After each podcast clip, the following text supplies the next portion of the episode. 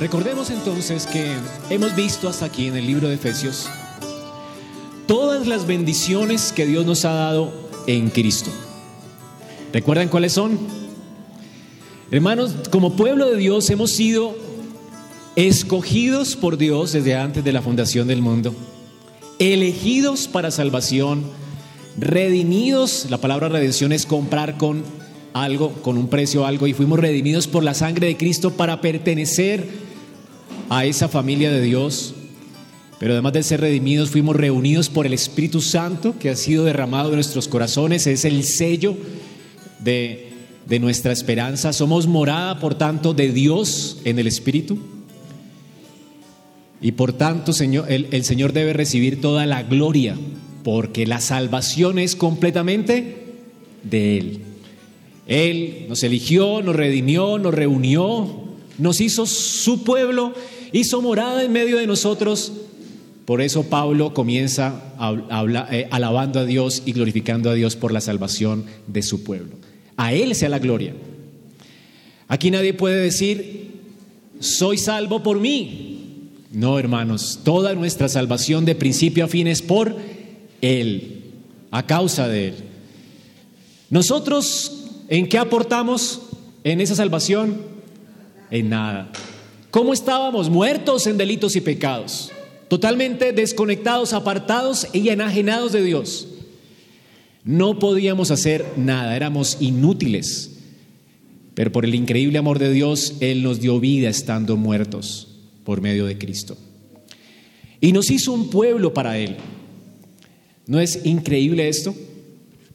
A la luz entonces de todo lo que Dios ha hecho por nosotros, Pablo nos dice, Ahora ustedes deben vivir, deben vivir 100% para Él.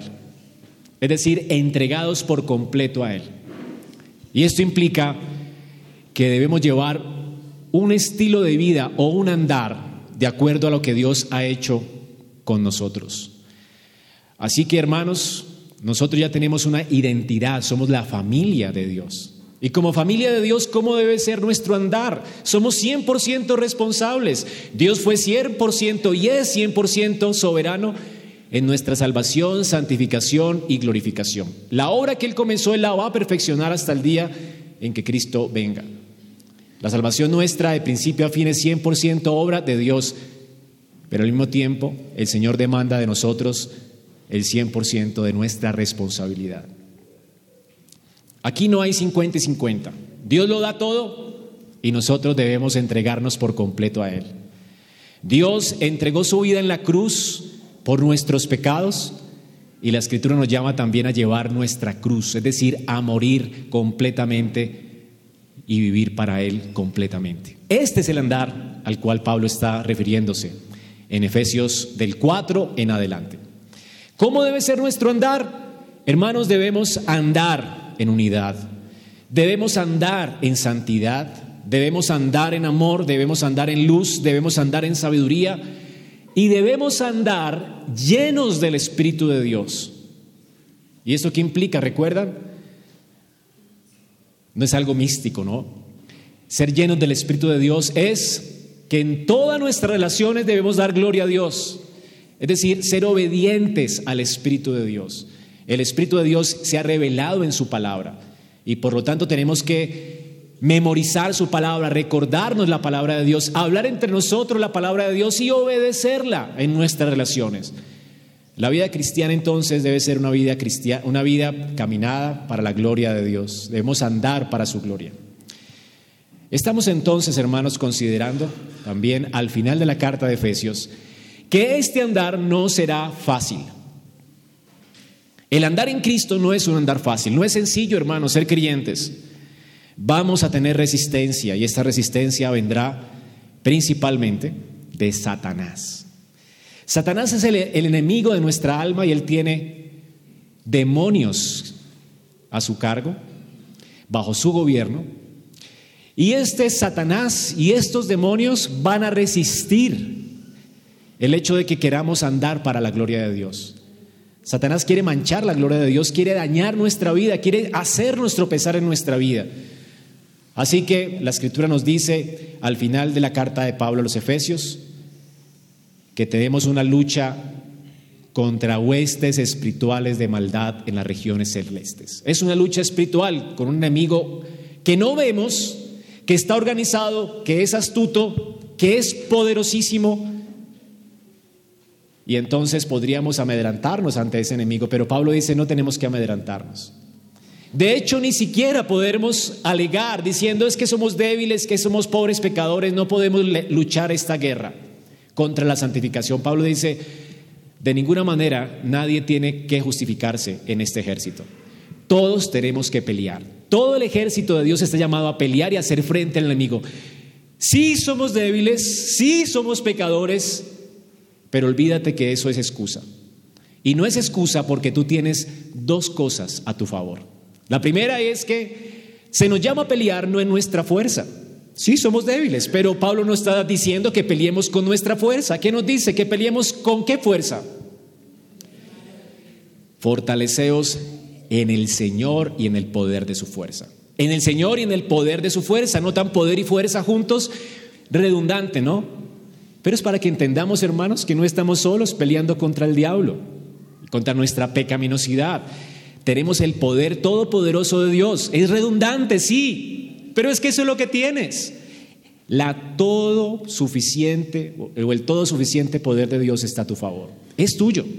Así que Pablo no está pidiéndonos pelear con la fuerza de nuestro brazo, sino con la fuerza de Dios. El Señor está de nuestro lado a causa de que estamos unidos a Cristo. Pero además, también se nos manda a pelear no con conjuros mágicos, no con palabras como sangre de Cristo cúbreme, o hoy salí vestido con la armadura de Dios, no. Se nos manda a pelear, sí, con la armadura de Dios, pero ya vimos que la armadura de Dios no se trata de algo como mágico, como ya salí hoy con algo puesto. No, es más bien vivir una vida agradable a Dios, es decir, revestirnos de Cristo. Ponerlo en la armadura es igual que revestirnos de Cristo, que vestirnos de Cristo. Y vimos que Pablo está hablando no de un soldado romano, sino de Jehová como el soldado del ejército, como un soldado, ¿verdad? Que viene en rescate de su pueblo y que pelea por su pueblo. Y este soldado está descrito en Isaías, Jehová, Jehová de los ejércitos. Él es el guerrero que viene a pelear y a salvar a su pueblo. ¿Y cómo vino a pelear y a salvar a su pueblo? Bueno, con algunas virtudes que están descritas en esta figura literaria que es la armadura de Dios. Es una figura que nos habla de las virtudes de Cristo con la que tenemos que armarnos. Somos uno con Cristo. Cristo vino con ciertas virtudes a pelear contra Satanás y tú tienes que ponerte esas virtudes, es decir, modelar esas virtudes. ¿Qué hace la ropa en nuestra vida? Modela hacia los demás, ¿verdad? Así que todo aquel que nos vea debe de vernos vestidos de esta armadura. No estamos en la vida cristiana de paseo, estamos en una guerra y esta guerra se pelea viviendo vidas agradables a Dios, es decir, revestidos de Cristo. ¿Qué implica entonces ponernos a Cristo? Implicaba estas actitudes, confianza en Él, confianza en Él, ser dirigidos, gobernados por Él, vivir en justicia para su gloria, dependientes de Él, entendiendo que Él está de nuestra parte. Este es el, calzado del apresto del Evangelio de la Paz. Y confiar en sus promesas, entendiendo que Él es nuestro escudo también. Y vivir también con la expectativa de que un día, ese yelmo de la salvación, ¿verdad? La expectativa de que un día estaremos para siempre con Él llenando nuestra mente de esa esperanza gloriosa. Y esto nos va a apartar definitivamente del amor al pecado, del amor por las cosas de este mundo. Y es la esperanza que vimos hace ocho días. Así que el creyente unido a Cristo es responsable, hermanos, de vivir de acuerdo a estas virtudes. En resumen, ¿cuáles son? Honestidad, honestidad. Ese es el cinturón de la verdad. La coraza de justicia, tenemos que andar en justicia, como Él es justo. El apresto del Evangelio de la paz, andar en humildad, confiando en Él, confiando en Él como nuestro escudo y además con esa esperanza puesta. Y de esta manera, solamente así podemos estar firmes frente a las acechanzas del enemigo. No podemos estar firmes ante el enemigo diciéndole al enemigo palabritas, palabritas como te reprendo o algo así, o me cubro con la sangre o cosas por el estilo. No, hermanos. No se pelea con el enemigo con conjuros o con palabritas. Es inútil, de hecho. Se pelea contra el enemigo permaneciendo firmes, viviendo una vida santa, en honestidad, en justicia, en humildad, en confianza y en esperanza. Si tú vives tu vida así, Satanás no va a encontrar un punto de apoyo en ti para derribarte, para hacerte caer o tropezar. Pero si tú no vives con estas cosas puestas, con esta esperanza puesta, con esta honestidad, justicia, humildad y confianza puesta, Satanás va a encontrar un punto de apoyo y vas a tropezar en la carrera. Esta guerra se libra de esta manera, hermanos, vistiéndonos de Cristo. Dice Gurnal, el creyente vence al adversario sin ser vencido. ¿Cómo vencemos al adversario? Sin ser vencidos. Gana, nosotros ganamos cuando no perdemos estas virtudes, dice Gurnal. Siendo nuestra tarea, pues, mantener y defender estas virtudes que son nuestro tesoro, es lo que recibimos de Cristo, es la gracia impartida por Cristo en nosotros.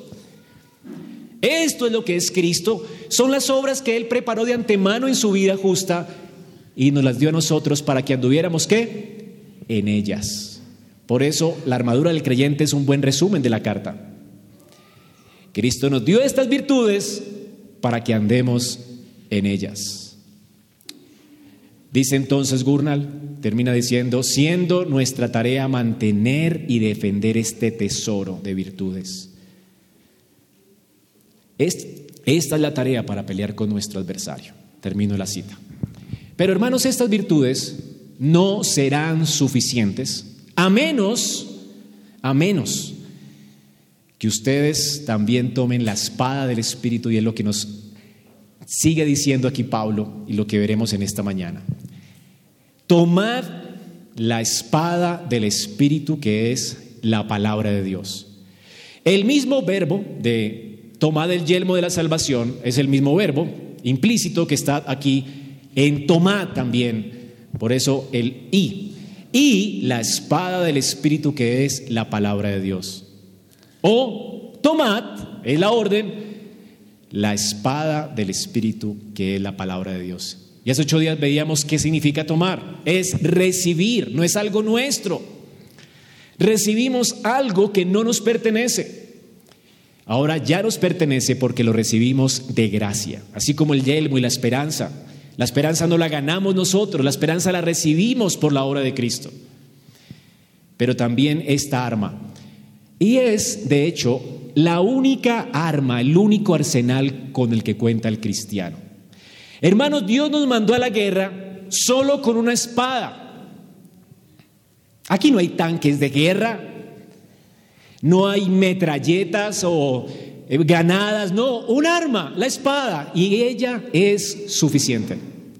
Esta espada es suficiente, todopoderosa es lo único necesario. De hecho, si sales a la guerra con otro arsenal que no sea la espada, vas a perder tu batalla. Esta es la espada que Dios nos ha provisto de gracia. Debemos tomarla pues para hacer frente a Satanás. ¿De qué se trata esta espada? Vamos a considerar primero la ilustración, luego la explicación teológica de la ilustración y terminaremos considerando la exhortación que se nos hace. En primer lugar, veamos la ilustración. En el ejército romano habían dos clases de espada. Y es importante porque Pablo está usando aquí una palabra para espada, una palabra griega. Y nosotros en el español tenemos varias palabras para referirnos a un elemento como estos, cortopunzante, ¿verdad? Tenemos, por ejemplo, espadas y dagas, ¿ok? Bueno, en el griego se llamaban también igual, espadas y dagas, solo que hay dos palabras.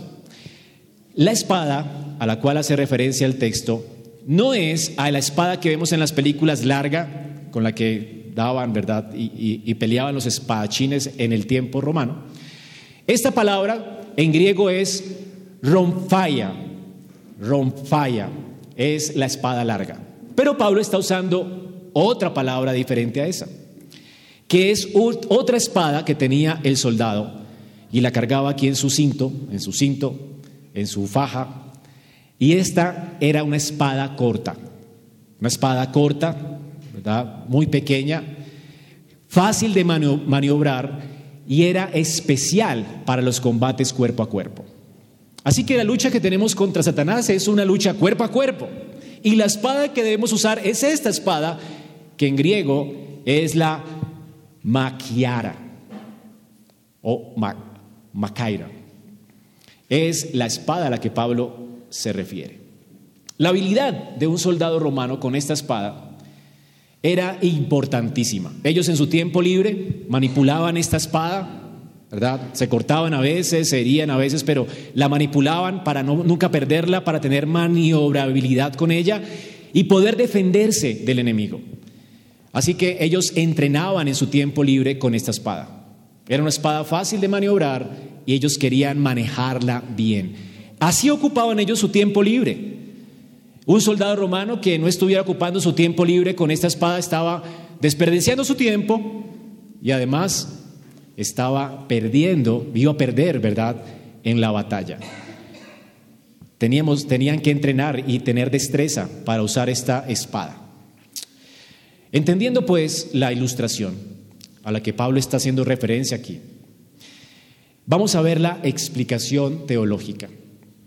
Ahora Pablo, es interesante que él no quiere que erremos en cuanto al carácter de esta espada. De hecho, es tan importante este elemento en tu vida que es el único elemento que Pablo explica. ¿Ok? Todos los demás elementos tienen una explicación teológica y los podríamos encontrar en Isaías, era claro, ¿verdad? Pero Pablo quiere hacer más claridad en su ilustración. Claro, la ilustración es importante, ya vemos por qué. Hay que manejar esta espada, ¿verdad? Es la única que puede hacer eh, frente al enemigo en un combate cuerpo a cuerpo, es la necesaria para pelear nuestra guerra espiritual.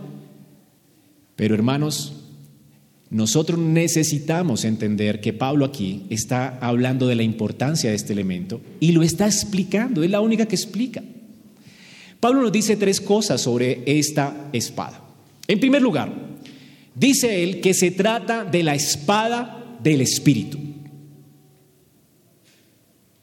Es decir, tomen la espada del Espíritu. Y esto es lo primero. Esta es la explicación. Es la espada del Espíritu. Por lo tanto, no es una espada física. El Espíritu de Dios no es una persona que podamos ver. Es una persona, es la segunda persona de la Trinidad. Esta persona de la Trinidad es quien ha forjado esta espada pero la ha forjado de manera que no tampoco la podemos ver. Es una espada espiritual. Es una espada espiritual, es lo primero que tenemos aquí. Además, es una espada forjada por el Espíritu de Dios. Una espada espiritual forjada por el Espíritu de Dios. No es un arma hecha por nosotros. Es decir, no te sirve una espada propia. Lo que se nos está llamando a tomar es la espada del Espíritu, la que Él forjó, y que es espiritual. ¿Ok? Y esto es importante, ya vemos por qué.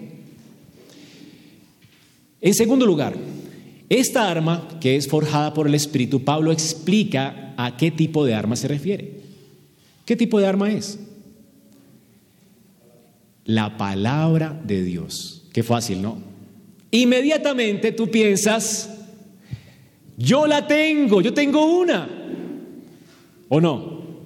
Y, la espada del Espíritu, ¿qué es la palabra de Dios? Bueno, y tú tienes allí una espada. Y tal vez la tengas allí virtual, no sé.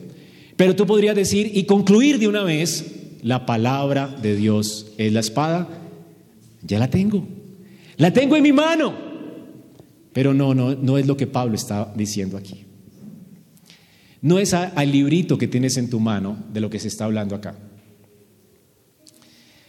Ahora, uno puede ser tentado a pensar esto, pero es importante porque Pablo no está pensando en eso, en esta palabra escrita. en una Biblia. Pablo no está pensando en una Biblia.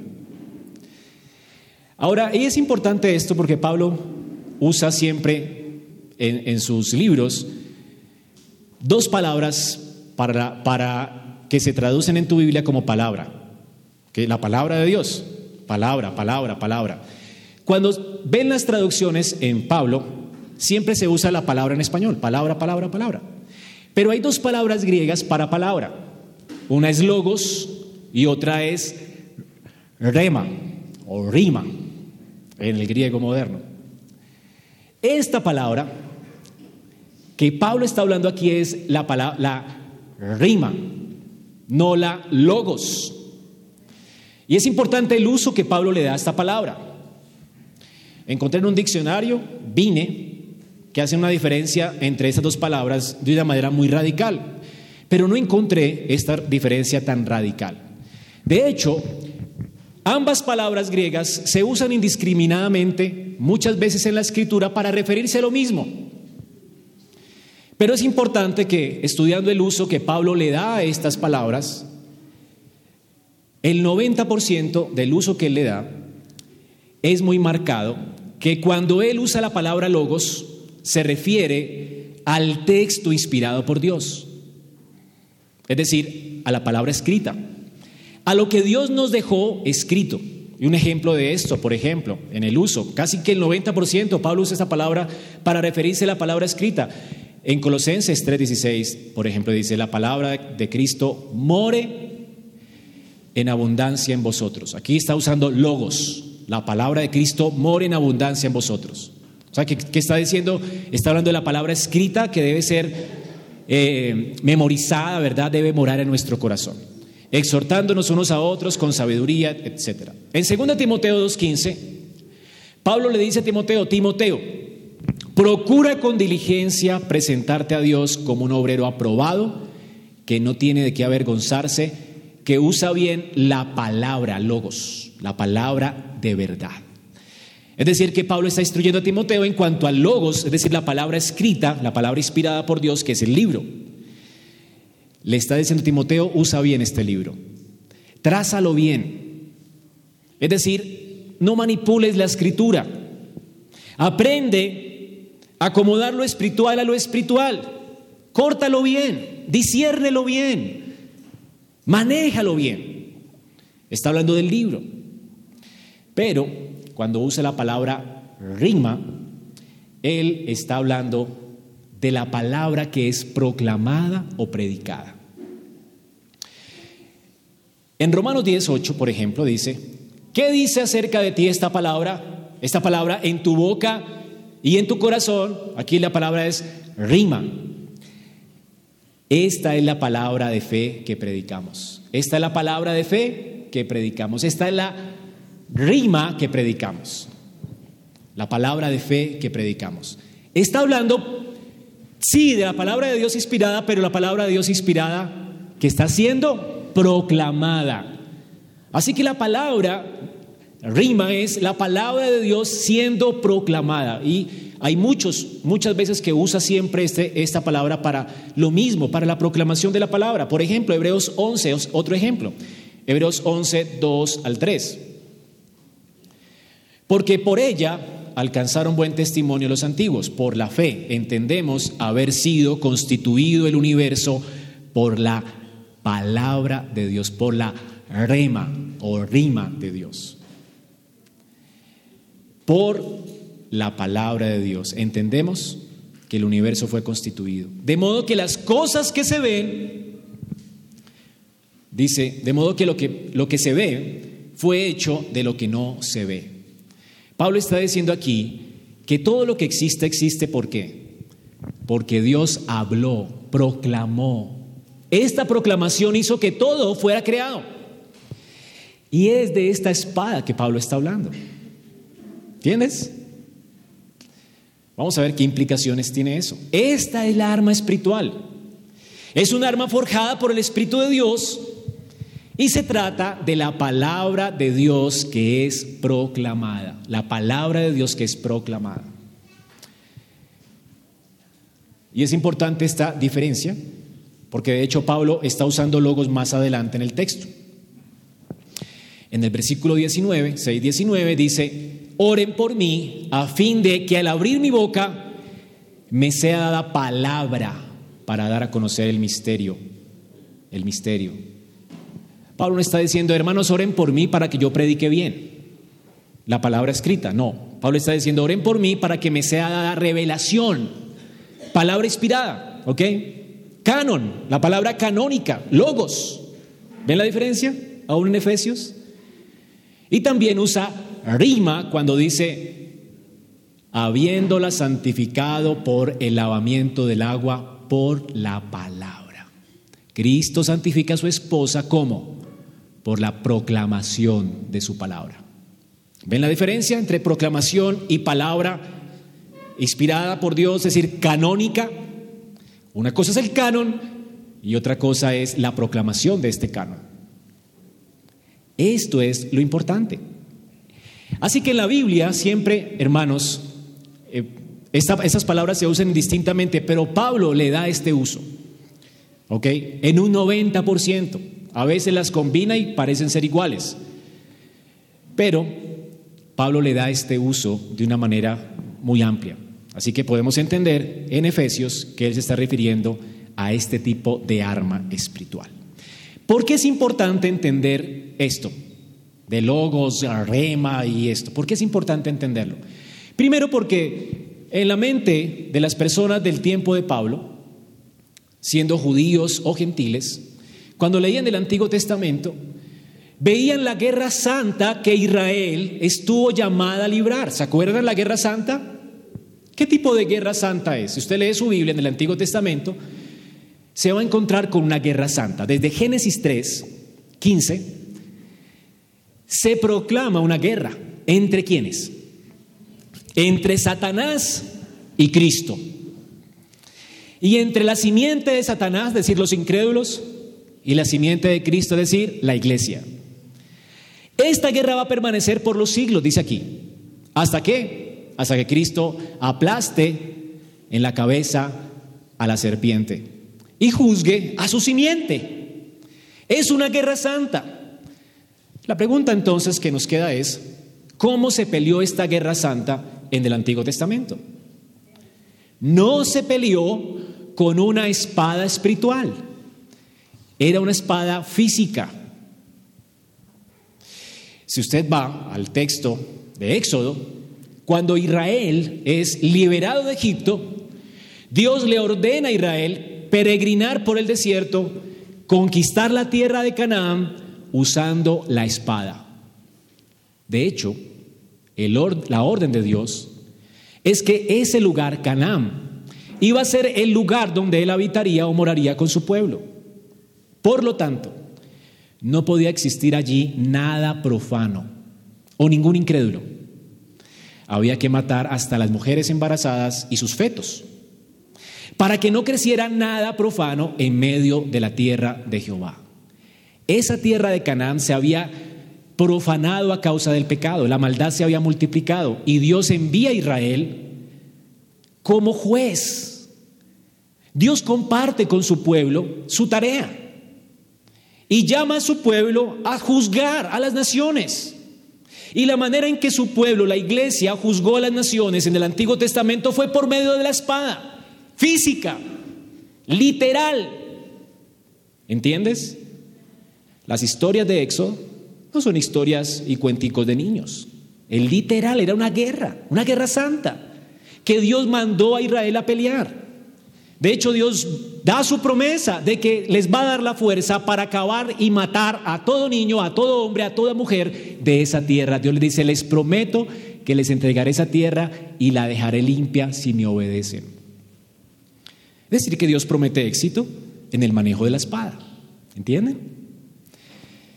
Cuando Israel llega, es triste porque cuando lees jueces, se supone que ya con Josué estaban conquistando la tierra prometida y habían, tenían que obedecer y matar a todo hombre. Y cuando comienza el libro de los jueces, es triste porque dice, y peleó tal tribu de Israel contra tales, pero no acabó con todos, pero no los mató a todos. pero no desarraigó a todos. ¿Has leído jueces? Espero que leas tu, tu arma. Ok, hermanos, la escritura dice que Israel no acabó con estos enemigos. Israel falló en erradicar de la tierra a los impíos. Falló, falló. Y a causa de su fracaso, Dios entonces multiplica a sus enemigos, los que dejaron vivos, y sus enemigos los cautivan de nuevo y los llevan al exilio. Isaías profetiza acerca de este exilio. Isaías dice, nosotros no acabamos con la impiedad en la tierra. Así que Dios vendrá a juzgar a su pueblo a causa de ellos. Y Dios va a usar a los impíos para juzgar a su pueblo. Ellos fracasaron en su tarea de juzgar lo que Dios les había pedido que juzgaran. Ellos debían hacer uso de la espada. Y eventualmente Dios envía profetas. Profetas que también quieren acabar con la profanación. ¿Recuerdan los profetas de Baal que estaban profanando al pueblo de Israel con palabras falsas y mentiras? ¿Qué hizo el profeta de Dios con estos profetas de Baal? Elías. Usó la espada y mató a 400 profetas con esa espada y les cortó la cabeza a todos. Literalmente usó la espada para quitar la, la profanación de la tierra. Y Dios comienza a juzgar a los falsos profetas de Israel. Dios comienza a juzgar a su pueblo por no cumplir con la tarea de guardarse ellos santos y de acabar con la profanación en la tierra. Ellos tenían que acabar con el pecado y no lo hicieron. Pero, hermanos, Dios promete, vamos a leer Isaías 11, Dios promete que Él mismo vendrá, Él mismo vendrá. Ellos no lo hicieron, pero el siervo de Jehová sí lo hará, su siervo, Jehová el Hijo. El Hijo de Dios es prometido en Isaías como este guerrero que viene a salvar a su pueblo de sus pecados por causa de que ellos incumplieron sus órdenes, pero también viene a arrasar de la tierra, a acabar con la simiente de Satanás y aplastar en la cabeza a Satanás. Jehová promete aquí en Isaías 11, 4 al 5 dice, que este siervo vendrá a juzgar con justicia. Vendrá a juzgar con justicia a los pobres y arguirá con equidad por los mansos de la tierra. Es decir, Él va a venir a salvar a su pueblo, a su iglesia que está esperando en Él. Que aquí son descritos como los justos y los mansos. No porque sean justos y mansos por ellos mismos. Recuerden que habían fracasado en su intento. Él los venía a ser justos porque Él es el siervo justo de Jehová, el segundo Adán, el representante nuestro, quien se entregaría a favor de su pueblo y obedecería a favor de su pueblo. El fracaso de Adán y el fracaso de Israel, Cristo lo iba a cargar en la cruz y él iba a ser el siervo obediente de Dios, quien iba a legislar con justicia a su pueblo. Y dice también que él va a herir la tierra.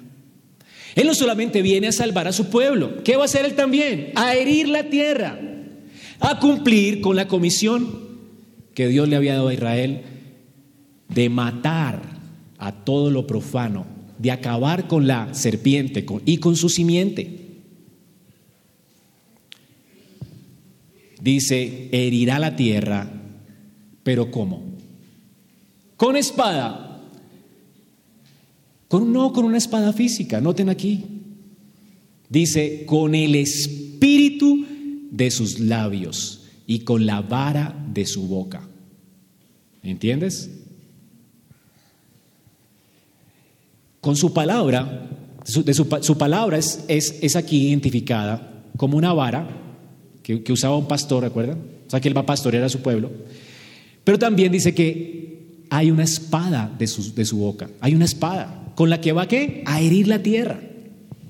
Dice entonces, el espíritu de sus labios, ¿qué va a hacer con ese espíritu de sus labios? Matará, matará al impío. El Señor viene a hacer lo que Israel no hizo. De hecho, los sacerdotes de Israel estaban llamados a no permitir la profanación del templo. Y también se les fue dada una espada. Ellos tenían que matar al que, que profanara el templo, el tabernáculo. Ellos juzgaban por Dios. No lo hicieron, fracasaron y Dios mismo vendrá a salvarlos y a juzgar a la tierra con el espíritu de sus labios. Él va a matar al impío.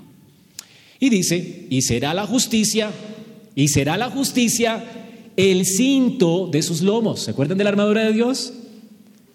¿De dónde Pablo está sacando aquí la espada del espíritu? No la está sacando del soldado romano. La está sacando de Isaías.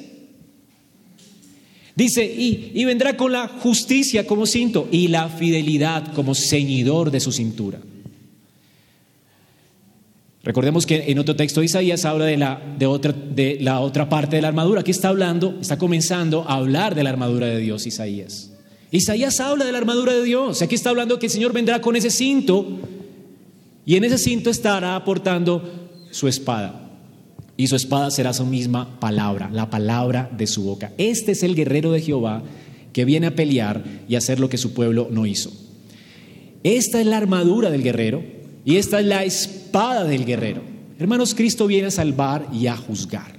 Él viene a destruir a Satanás en esta guerra santa, viene a acabar la obra que Dios prometió que haría la simiente de Dios y también viene a destruir a la simiente de Satanás, a Satanás y a su simiente. ¿Cómo lo hará? Con el espíritu de sus labios. Cuando Cristo vino a esta tierra a cumplir esta palabra, ¿qué fue lo que hizo? Pero, ¿qué esperaba Israel que él hiciera? Todos pensaban, él vendrá con una espada física y destruirá el ejército romano.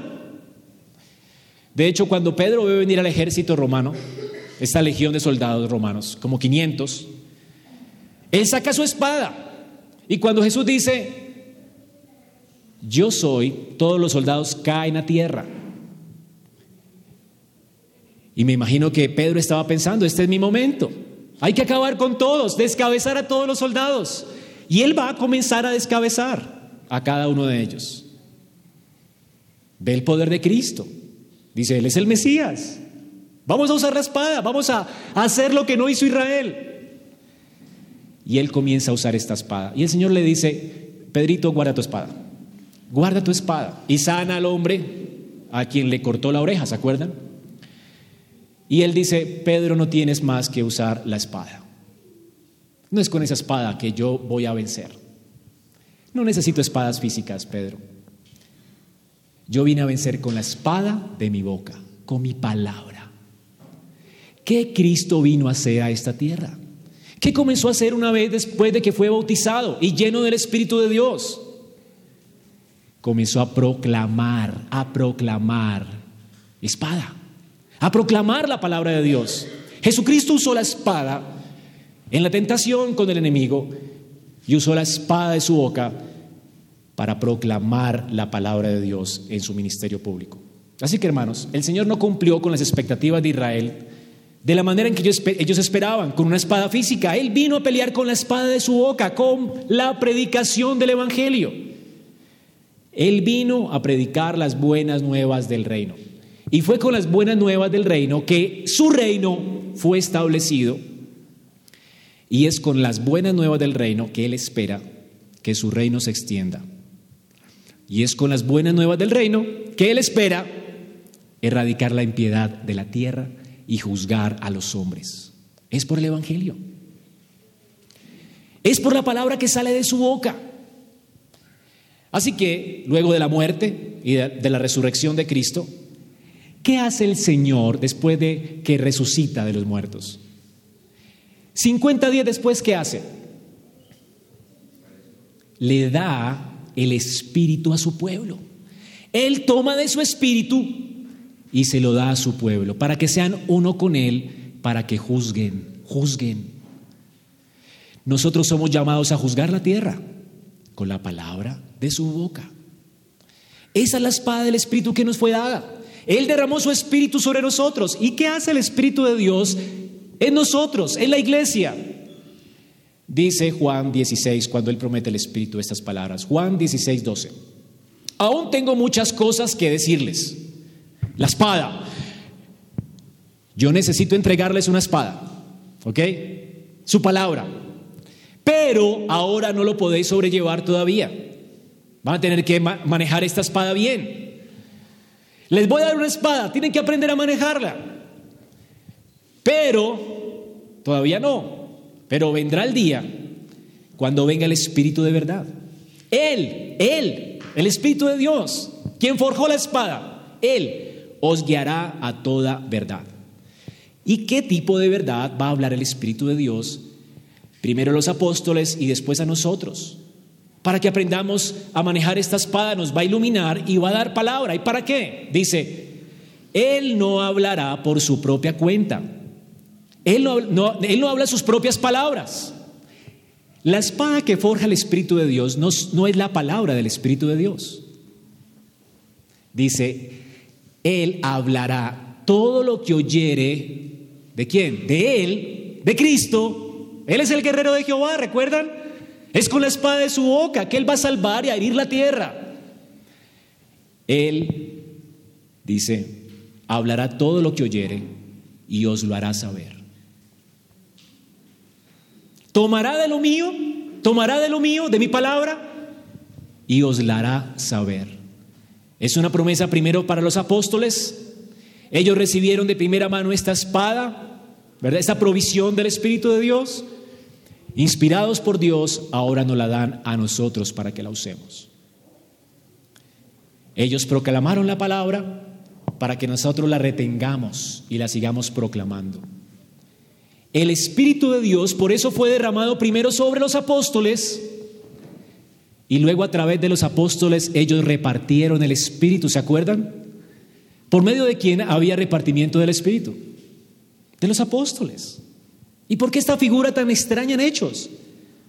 Hoy ya no hay gente que reparte el Espíritu de Dios y que tiene que ser llamada para que nos imparta el Espíritu. No. Es porque ellos tienen el fundamento de la iglesia. Ellos son los apóstoles inspirados por Dios y ellos nos dan la palabra, nos dan la espada. Nos dan la espada, no, no solamente la escrita, pero nos dan el Espíritu para que la entendamos. El Señor imparte su espíritu a los apóstoles y ellos imparten el espíritu al pueblo. Es lo que tenemos en hechos. Por eso cada vez que llegaba un apóstol preguntaba, ¿ya recibieron el espíritu de Dios? ¿Y qué hacían ellos? Imponían manos y la gente que hacía recibía, recibía el espíritu de Dios. Porque viene de Cristo a través de ellos y hacia nosotros.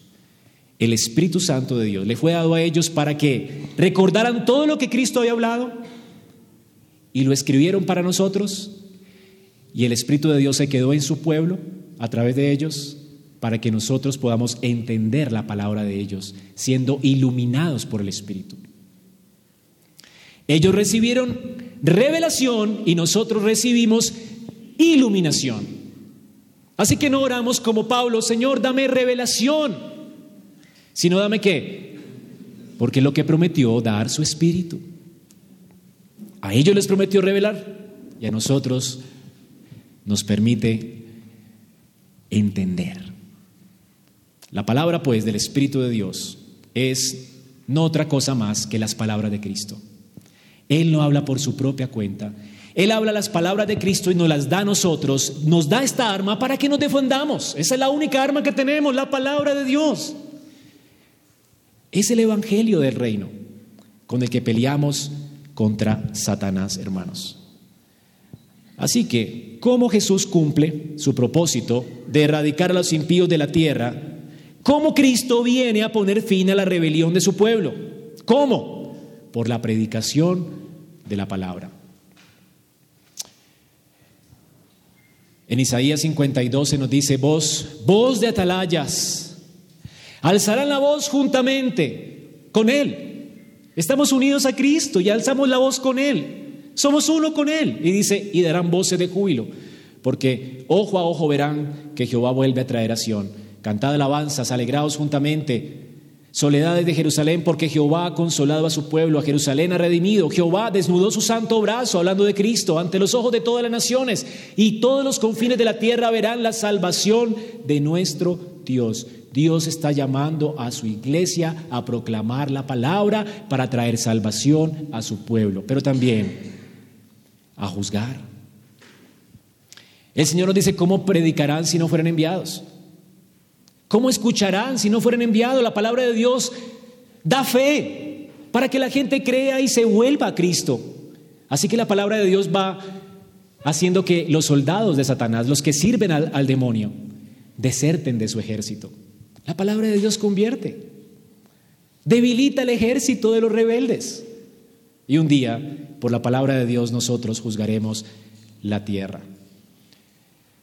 Así que hermanos, Cristo ya ha vencido por la palabra y Cristo vencerá por la palabra.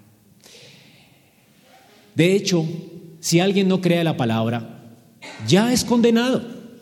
Ya es condenado, es suficiente no creer la palabra para ser condenado. Es lo que dice Juan 3:18. El que en él cree, si crees a la palabra de él, no eres condenado. Pero el que no cree a su palabra, ya, ya ha sido condenado.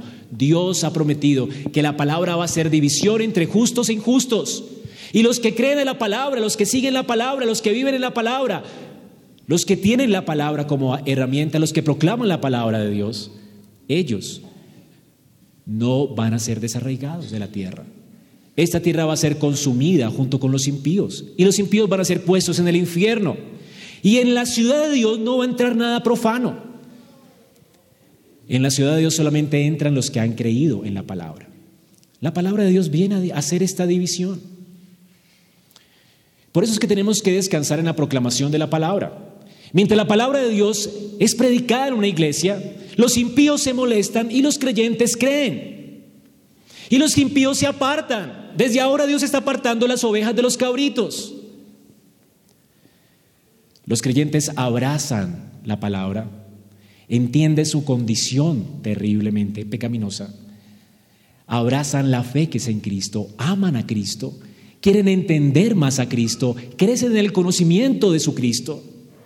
Pero los impíos se aburren de Cristo y salen corriendo de Cristo y huyen de Cristo. La palabra hace división. Cada vez que proclamamos la palabra, está haciendo división en la iglesia. ¿No es increíble la palabra? Ahora, esta guerra entonces, en la etapa actual de la historia de la redención, no se libra con espadas físicas. No, no es como pensaban los cristianos del tiempo de Roma, cuando vinieron las cruzadas, ¿se acuerdan? Que querían evangelizar con la espada. O te arrepientes o te mato. No, no, no es con la espada física que erradicamos el mal de la tierra. Ya no. Ya Cristo vino, hermanos, y estamos unidos a Él por el Espíritu. Y la única arma que tenemos es su palabra, y es suficiente. No necesitamos otra arma más que su palabra. Así como Dios habló y fueron creados los cielos y la tierra, ¿se acuerdan? Dios habló y ¿qué pasó? Todo se hizo. Y dijo Dios y se creó. Y dijo Dios y se creó. Bueno, en Cristo Mientras su cuerpo, la iglesia, habla y proclama, Dios va creando su nueva creación. Dios va trayendo a salvación a los hombres. ¿Y no es increíble que seamos partícipes de esta obra gloriosa y milagrosa? ¿No dice el Señor que haremos mayores milagros que Él? Pues hermanos, este es el milagro. Su palabra es creadora. Su palabra crea la nueva creación. Cada vez que tú le compartes a alguien el Evangelio, que tú has atesorado en tu corazón y por el cual has sido salvado, y esa persona se arrepiente, la palabra de Dios en tu boca está creando la nueva creación. Están haciendo una nueva creación gloriosa. Somos como una extensión de Cristo, su cuerpo. Y Él está usando a su cuerpo para proclamar su palabra. Y mientras su palabra sea proclamada, la creación se va haciendo. ¿No es increíble? Hermanos, ustedes están aquí por la proclamación de la palabra. Son nuevas criaturas por la proclamación de la palabra. Y no fue porque Dios les habló audiblemente, sino porque alguien se las proclamó. Es la proclamación de la palabra la que crea esta nueva creación. Y el Señor nos está haciendo partícipes de esto. Pero después dice que también por esta palabra nosotros juzgaremos la tierra. Es decir, mientras proclamemos cada vez que un impío dice no a tu palabra, a tu predicación, ¿sabes qué está pasando? El día del juicio ellos no tienen argumentos y serán juzgados por la palabra que predicaste. Dice la escritura que nosotros juzgaremos al mundo en Primera de Corintios 6. ¿No te asusta esto? Tú tienes un arma mortal en tu boca. ¿Osa alguno, dice, cuando tiene algo contra otro, ir a juicio delante de los injustos? ¿No delante de los santos? ¿No sabéis que los santos han de juzgar el mundo? Y el mundo ha de ser juzgado por vosotros. Así que, ¿ustedes son indignos? ¿Se sienten tan indignos de juzgar cosas tan pequeñas? Como que alguien le deba a otro y tienen que ir a los jueces para que los juzguen. ¿No saben que ustedes juzgan al mundo? ¿Por quién Dios va a juzgar al mundo? Por la palabra. A causa de nuestra predicación, la gente quedará sin excusa y ese día irá al infierno porque tú predicaste. La palabra. Tú no necesitas otra arma más. Y aquí viene la exhortación, hermano, tómala, tómala en tus manos. No la abandones en esta batalla. Imagínate un soldado viniendo contra su enemigo bien equipado con una buena armadura, bien resistente, con su escudo, su yelmo, sus sandalias, su coraza, su correa. Y este soldado viene contra un enemigo infernal. ¿Verdad? Pero sin espada, sin espada, ¿qué va a pasar? ¿Qué va a pasar? ¿No se reirá de nosotros el enemigo? Por supuesto que se reirá. Hermanos, el Señor dice, tomad la espada del Espíritu. ¿Qué es recibir esta espada, hermanos? Si tú no recibes esta espada, el resto de tu armadura no te, no te servirá de nada. Ahora vamos a tomar las fotos después del culto, para que no, no nos distraigan nada. Entonces, esta espada, hermanos, que nos ha dado Dios, si tú, no te, si tú te pones toda la armadura y no la tienes y la abandonas, el enemigo se burlará de ti. Y no tendrás defensa porque es la única arma ofensiva que tienes contra él. De hecho, si ves venir a un guerrero sin espada, tú dirás, se rindió, se rindió. Si no ves a alguien con una arma, quiere decir que él viene en son de qué? De paz. Y tú no estás en paz contra Satanás, tú estás en guerra. Por eso Pablo nos dice, Tomad la espada del Espíritu. No tenemos que abandonarla, hermanos. Tú tienes que tomarla. El reino de las tinieblas se burlará de ti sin tu espada. No tienes que pelear contra ellos con tus argumentos filosóficos, con los argumentos de tu propio corazón, sino con la espada. La Biblia es suficiente para ti. Pablo dice que es suficiente para un pastor y para el hombre de Dios no será suficiente para cualquier persona de la iglesia lo que está diciendo él en, primera, de primera Timoteo. Hermanos, dice Gurnal, a lo largo de la historia la espada ha sido pieza necesaria del equipo del soldado y se ha utilizado más que ninguna otra arma. Un piloto sin mapas, un estudiante sin libros, un soldado sin espada, todos ellos harán el ridículo, pero más que cualquiera de ellos, es absurdo llamarse cristiano sin el conocimiento de la palabra de Dios. Tú no tienes excusa, hermano. Puede ser que tú digas, no, yo no soy tan diestro en la Biblia y no me importa ser diestro en la Biblia. Para eso está el pastor. Eres el peor de los tontos, dice Gurnal. Es como ir a estudiar sin libros. Como ir a viajar sin mapa, sin saber a dónde ir. Estás desarmado. Y de hecho es probable que estés con el enemigo en son de paz. Si no guardas la palabra, si no estás estudiando la palabra, si no eh, meditas en la palabra, tú estás viviendo en son de paz. Eso quiere decir que estás del lado del enemigo. Y que pronto saldrás de nosotros, porque no eres de nosotros. Porque si eres de nosotros, permaneces con nosotros con la espada en la mano. Así que hermanos, esta es la exhortación para ti. Si es que no la tienes, arrepiéntete. Toma la espada. Tienes que volverte diestro en ella. ¿En qué ocupas tu tiempo libre? ¿Haces como el soldado romano? ¿Te adiestras con la espada? A veces nos cortamos con ella.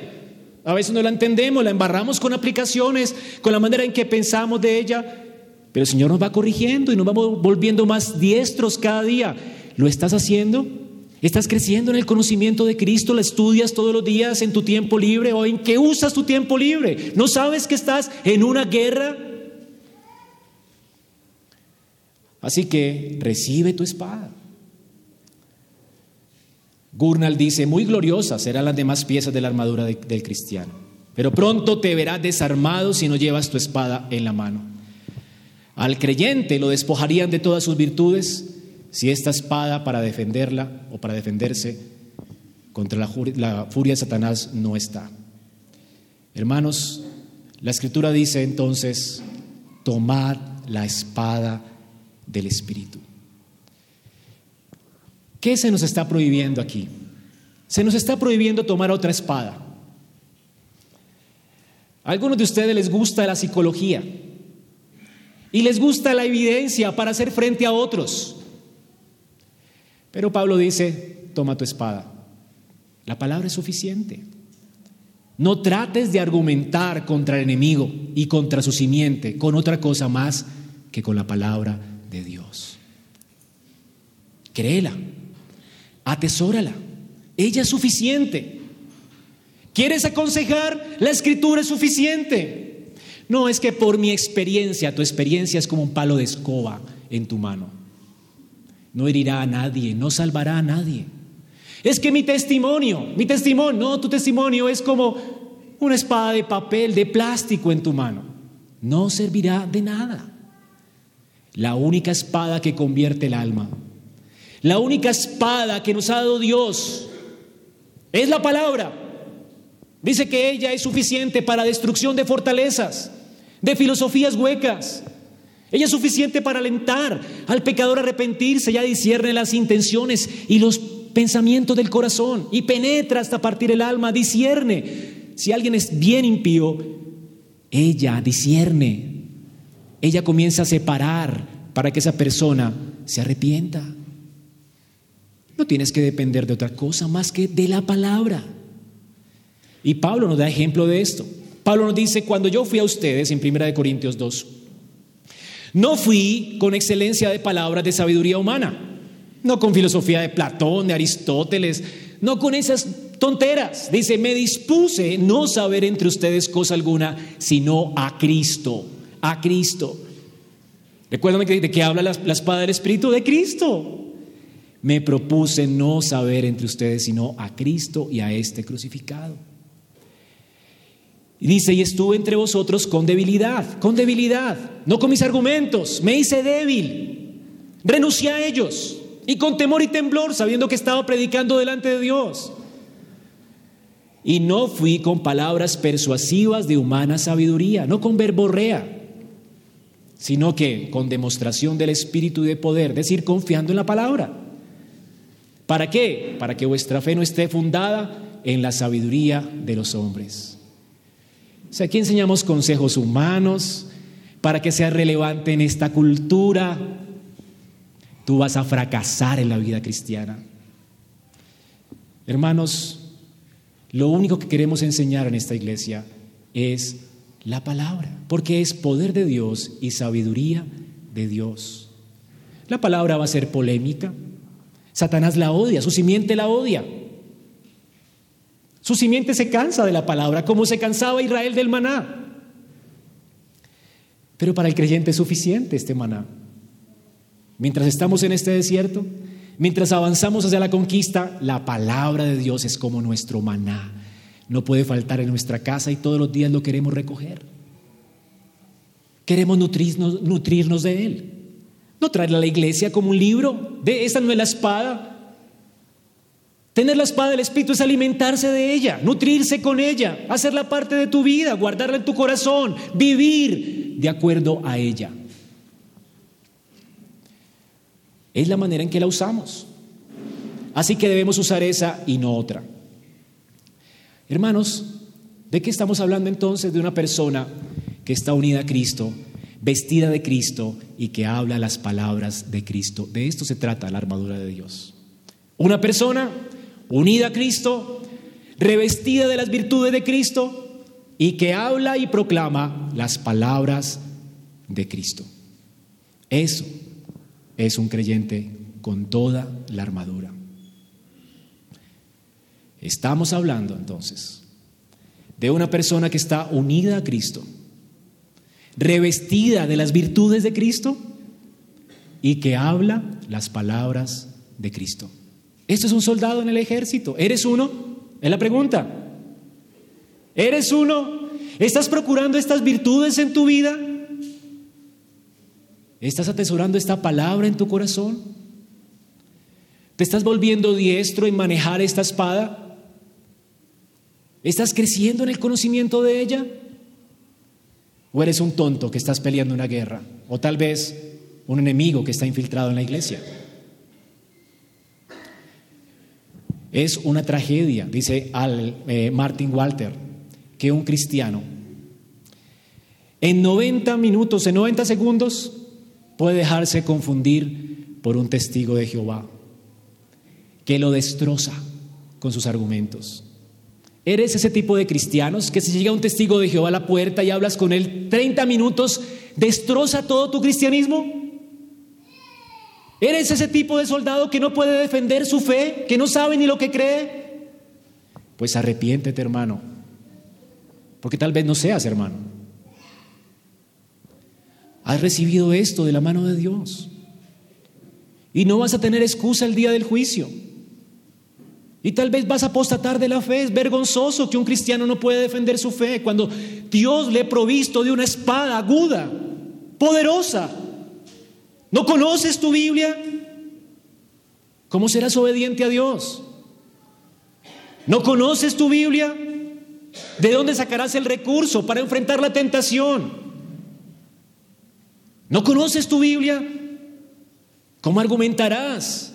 contra el astuto Satanás y sus huestes y su simiente. ¿Destruirá tu cristianismo? ¿Tu profesor de universidad? ¿Por qué no tienes esta espada en tu mano? ¿No te has vuelto hábil en manejarla? Hermano, ejercítate en la fe. Tienes que ejercitarte. Para eso estamos aquí, para hablar de la palabra. Para eso están las escuelas dominicales, para que no faltes a ellas, para que te vuelvas diestro, para que preguntes. Para eso están los ancianos de la iglesia, para que les preguntes y para que se vuelvan diestros todos en el manejo de esta arma. No puedes alegar ignorancia el día del juicio. Dios te ha dado una Biblia en español para que la estudies, no para que la traigas debajo del brazo. No, esa no es tu arma. Es la Biblia que atesoras en tu corazón y que proclamas con tu boca. Un biógrafo de Martín Lutero escribió, Lutero estuvo en tinieblas por el diablo a pesar que era un monje. Él estaba tratando de salvarse a sí mismo mediante las obras. Él estaba ayunando, sudando, orando todos los días de rodillas. Sin embargo, era un miserable infeliz y estaba en una esclavitud constante.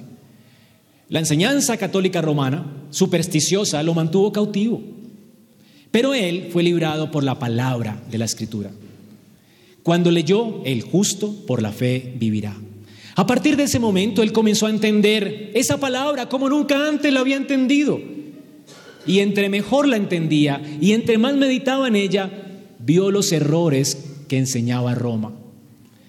Él vio el error de sus prácticas y entonces Tuvo deseos de reformar la iglesia con la palabra y él procedió a hacer esto. Y comenzó a exponer la escritura todos los días, incansablemente. Y los grandes doctores en la iglesia romana lo resistieron y lo enfrentaron. Y él a veces tuvo que estar solo y se reunió con ellos en combate cercano, pero él siempre se aferró a la escritura. Y aunque era un hombre solo al principio, él pudo pelear contra el sistema de Roma y contra sus papas, que era terrible. Él fue un soldado, hermanos. Él fue un soldado. Podemos hablar de Pablo, pero ¿qué de nosotros? Tenemos a Martín Lutero, un débil monje como tú, que transformó naciones completas con el poder de la palabra. Escuchen, nunca habría existido un reformador ni una reforma si un hombre no hubiera creído en esta arma poderosa. A principios del protestantismo, los pastores de la iglesia decidieron que todo cristiano debía llevar una Biblia y la tradujeron a varios idiomas. Ellos estaban preocupados que la iglesia no tuviera espada, porque la, iglesia romana decía, si la espada está en manos de gente así, la van a torcer. Si tú tienes que darle a alguien un experto un arma, se la dejarás de dar para que se defienda porque no la sabe usar. Esto es terrible, hermanos. Ese pensamiento terrible que tenía Roma. Tienes que enseñarle a usarla. Y los reformadores dijeron, pues vamos a darle a todos Biblias en su idioma y vamos a enseñarle a usarla. Así que tradujeron las Biblias a todos los idiomas y Tyndale dijo, la manera en que la gente puede fortalecerse y pelear es dándoles el conocimiento de la palabra de Dios. Y por eso él invirtió su vida en traducir la escritura y en darla al pueblo y en predicar al pueblo. ¿Tienes esta pasión por la escritura? Lo que tienes en tu mano, hermano, está en tu mano por la sangre de tantas personas que dieron su vida para que la tuvieras en tu mano, para que te aprendieras a defender, para que tuvieras argumentos en contra de las filosofías de este mundo. La desperdiciarás o la guardarás en tu corazón y la proclamarás a tus hijos y a la gente que conoces. Un señor que hace ilustraciones me gustó diciendo que él un día estaba mirando por su ventana y vio a su jardín que estaba lleno de flores y dice, vi tres cosas en el jardín. En primer lugar vi una mariposa. La mariposa era hermosa. Ella iba de flor en flor y volaba de una flor a otra flor y de allí a otra flor y se quedaba solo por unos segundos en cada flor y se movía y se movía. Y tocaba tantas flores como podía, pero no derivó ningún beneficio en absoluto de estas flores. Después dijo él, y me quedé viendo otro poco más de tiempo en mi ventana, y salió un hombre que estudiaba botánica y con su lupa y su cuaderno comenzó a mirar las flores. Este hombre comenzó a mirarlas, veía algo, lo dibujaba, anotaba, observaba mucho tiempo y después tomaba nota en su cuaderno. Hay muchos aquí tomando nota, ¿verdad? Como este botánico. Y después dice, y estuvo durante horas allí escribiendo notas y cerró el cuaderno, lo metió en su brazo, guardó su lupa y se fue. Y después él dijo, la tercera cosa que vi fue una abeja, una abeja, una pequeñita abeja indefensa abeja. Pero ella iba de flor en flor y aspiraba de las profundidades de, cada flor y extraía todo su polen para llegar a ser, de estar vacía, a estar completamente llena y saciada. La pregunta es, para que te vayas, ¿qué tipo, qué tipo de persona eres? ¿La que lo anota todo como el botánico? ¿O la mariposita? ¿La mariposita linda? ¿Que se viste bonito para venir al culto? ¿O el que viene tan dispuesto como la abeja a absorber y a nutrirse de ella para vivir de acuerdo a ella? Para ser sostenido y sustentado por ella. ¿Qué tipo de persona eres? Si no eres una abeja, arrepiéntete. Ser una mariposa que camina de iglesia en iglesia, de flor en flor, no te salvará. Ser un botánico, un experto botánico, un teólogo, no te salvará.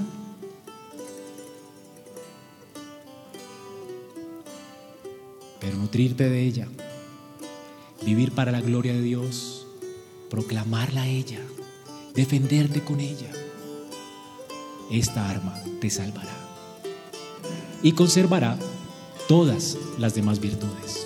Esperamos que este mensaje haya sido edificante para tu vida. Si deseas este y otros mensajes, visita nuestra página en internet iglesiaraa.org. Este es un recurso producido para la Iglesia Cristiana Bíblica Raja.